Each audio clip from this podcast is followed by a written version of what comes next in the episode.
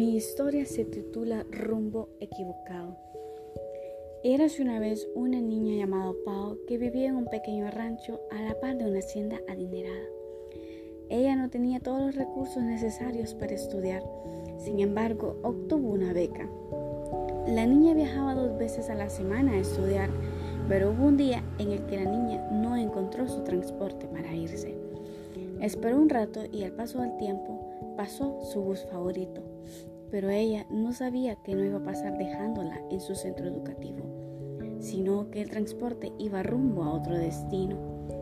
La niña se subió al bus, sacó su libro favorito, sus audífonos y se puso a leer y a escuchar música. Mientras ella leía, sentía que viajaba a un lugar maravilloso, pues su libro la transportó a otro destino. Se llegó el momento en el que la niña debía de pagar el pasaje. Su mejor amigo, conocido desde hace niños, pasó a cobrarle, pero no le cobró hasta su centro educativo. La niña pensó de que su amigo le había pagado lo demás. Sin embargo, llegó al lugar y las personas se bajaron. La niña distraída y con audífonos no sabía que hasta ahí llegarían. Siguió leyendo y su amigo que le cobró la veía y se reía. El bus seguía su recorrido y de repente se paró en un lugar extraño. La niña miró a su amigo y él solo se seguía riendo. Pau se dirigió al motorista y le preguntó si había algún problema de transporte o por qué se detiene, le dijo. El motorista le dijo, Pau, ¿y que aquí vienes aún? La niña le dijo que sí. Su amigo se dirigió a ella y le dijo, no vamos camino a tu centro educativo, sino que vamos a excursión.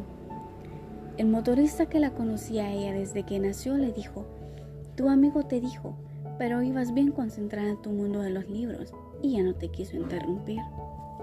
Pau los miró y se puso a reír junto a ellos. Vivieron un momento de felicidad.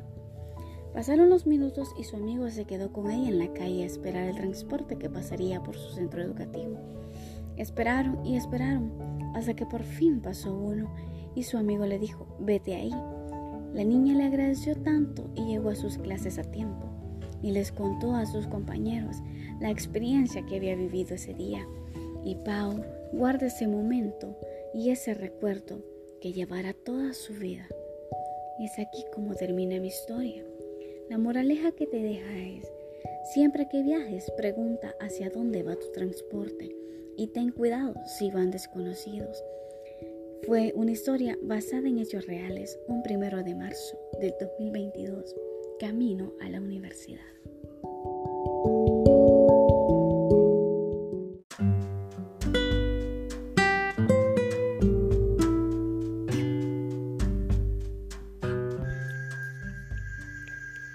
Mi discurso se titula La África salvaje y el mundo de los animales en sus generaciones. Desde el principio de los años el continente africano ha sido uno de los más grandes en el área de la fauna. Millones de especies animales lo habitan o lo habitaban. Cada animal tiene su ciclo, como lo conocemos es que nace, crece, se reproduce y finalmente muere. Muchos de ellos mueren por falta de alimentos o algunos deciden emigrar a otros países u otros continentes por falta de alimentos o de recursos que ellos necesitan para poder sobrevivir. Las especies poco a poco se van extinguiendo. Los seres humanos somos muy explotadores, tanto de la flora como de la fauna. Al final nos quejamos de todo a nuestro alrededor y somos responsables o no somos responsables o conscientes de lo que hacemos. Cada ser tiene vida y no podemos dañarlo, porque creo que quizá nosotros terminamos peor que ellos. Los animales desde pequeños van siendo o van aprendiendo a ser independientes, ya que no siempre tienen a sus padres que los crían de pequeños. Ellos con sus instintos van aprendiendo poco a poco. El continente africano en la mayoría de veces ha sido un olvido para las grandes potencias, grandes países mundiales que ven ese continente al lado. Para algunos África es algo pobre, sin embargo, ¿por qué lo explotan con los animales? ¿O por qué solo lo usan para algo malo? Si para algunos el África no es nada, ¿por qué lo hacen? Se olvidan de que gracias a todas estas especies nosotros estamos vivos. Quiérase o no, nosotros los humanos dependemos de algunos animales para nuestra vida alimenticia. Y a veces nosotros no valoramos todos estos recursos que tenemos y decidimos explotarlos. Muchos animales mueren porque nosotros invadimos su territorio, cortando árboles, quemando todo. Incluso a los animales los matamos. Se escucha fuerte, pero es la realidad. Solo por exhibirlos en un museo. A lo malo o que nosotros hacemos. Un ejemplo podría ser muchos arqueólogos, científicos o demás personas ven los animales como algo para exhibición, como lo es el cuerno que tiene el rinoceronte. Muchos rinocerontes mueren cuando las personas, cuando nosotros los humanos les cortamos el cuerno y ellos solo tienen unos pocos días de vida al hacerles eso. Todo se está perdiendo en este planeta por culpa del hombre. No nos basta lo que tenemos y asesinamos nuestra propia vida incluso. Cada animal tiene su autoridad o su función, mejor dicho, para lo que fueron creados. Sabemos que también cada partícula tiene vida y puede ser peligroso. A la vez también, porque no siempre los animales son los culpables de todo. E incluso nosotros los humanos somos los más culpables de lo que estamos ocasionando con la naturaleza. Todos debemos ser conscientes de lo que vamos o de lo que queremos hacer. Muchas veces no nos ponemos a pensar qué sienten los animales y no nos ponemos en el lugar de ellos y solo vemos sus rostros y nos imaginamos muchas cosas porque con solo una mirada nos dicen todo porque ellos no tienen la autoridad para poder hablar. Tienen vida y no los comprendes. Ahora en día la mayoría de especies que vivían en el África e incluso en el gran Amazonas de Brasil va desapareciendo por tanto maltrato. Quieren construir e inventar oxígeno falso, como el oxígeno falso de los tanques que a veces compramos, sabiendo que los árboles no dan eso y seguimos cortándolos. Leones, leopardos, tigres de Bengala están algunos extinguidos, otros encerrados en los zoológicos, sabiendo que pueden morir, no están en su hábitat, su clima, su comida no es la misma.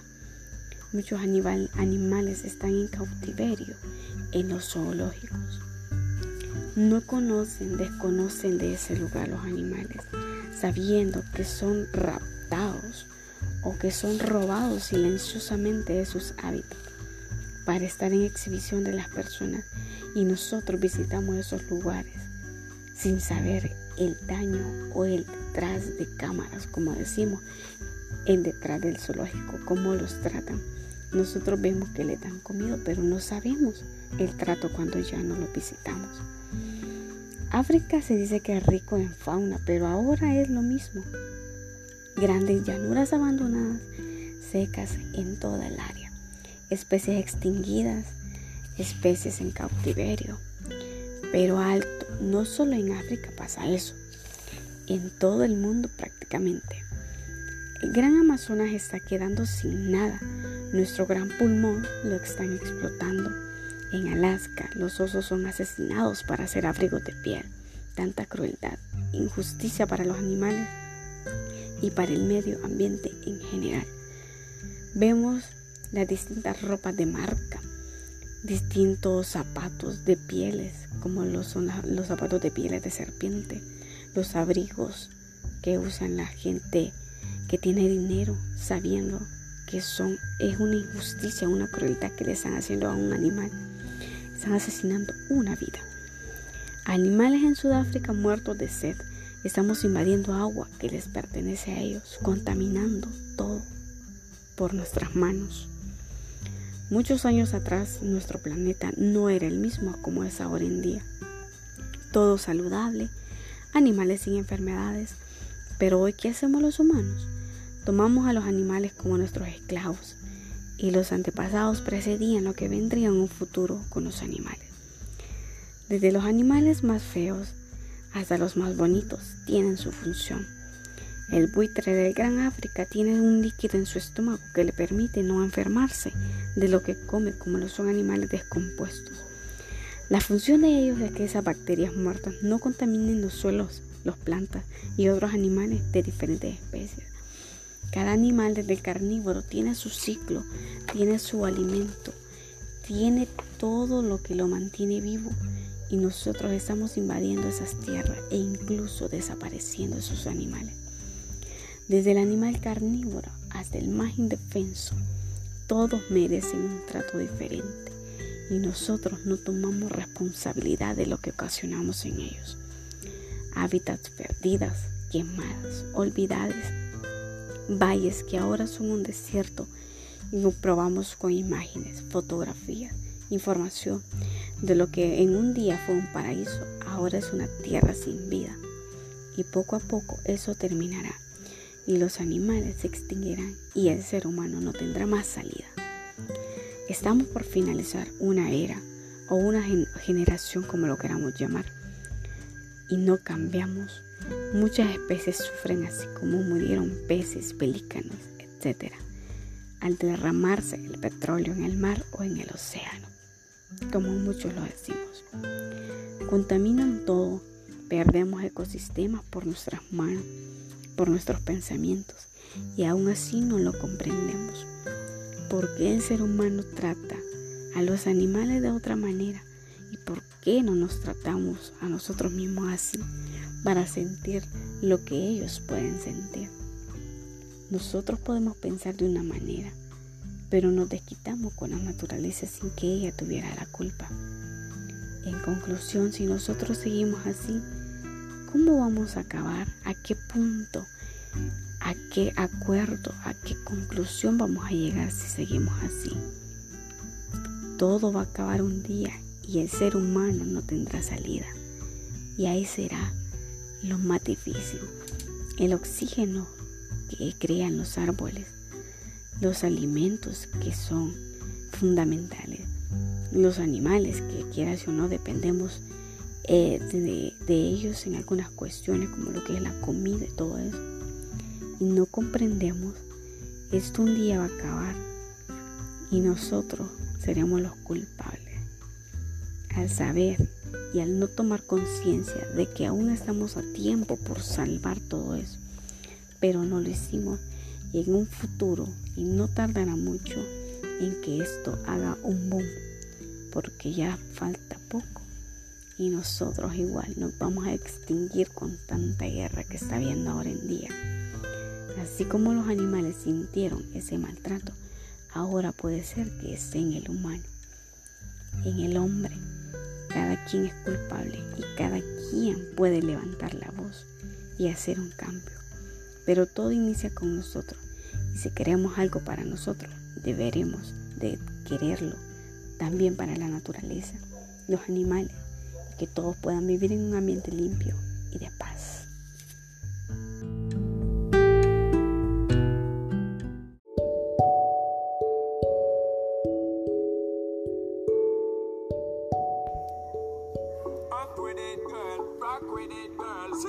Well, at this time I will talk about Paris or celebration of England, El Salvador, and the United States. Spring celebration in England. It is celebrated on March 17 in commemoration of the death of Saint Patrick, the patron saint of Ireland. In England, they celebrate it, it with parades, leaves, Irish music festival, among others. Salvadoran festivals. The patron saint festivities of San Salvador. Agostina's festivities are celebrated from August 1st to 6th. They are fixed dates and take place in honor of the Divine Savior of the world. Christmas parties in the United States. Eye-catching decoration flood the streets and homes with Christmas lights, and decoration, throwing pine trees, Santa Souks, and gingerbread uh, cookies. Due to the multiculturalism that exists in the United States, there are many different customs to celebrate Christmas. Um, what do you do in your birthday? Well, I always invite my friends and close family. We cook together and enjoy. We do dynamics or we play something fun like ripping onions. I like every year that I celebrate because it is something unique and that I will always remember. Thank you.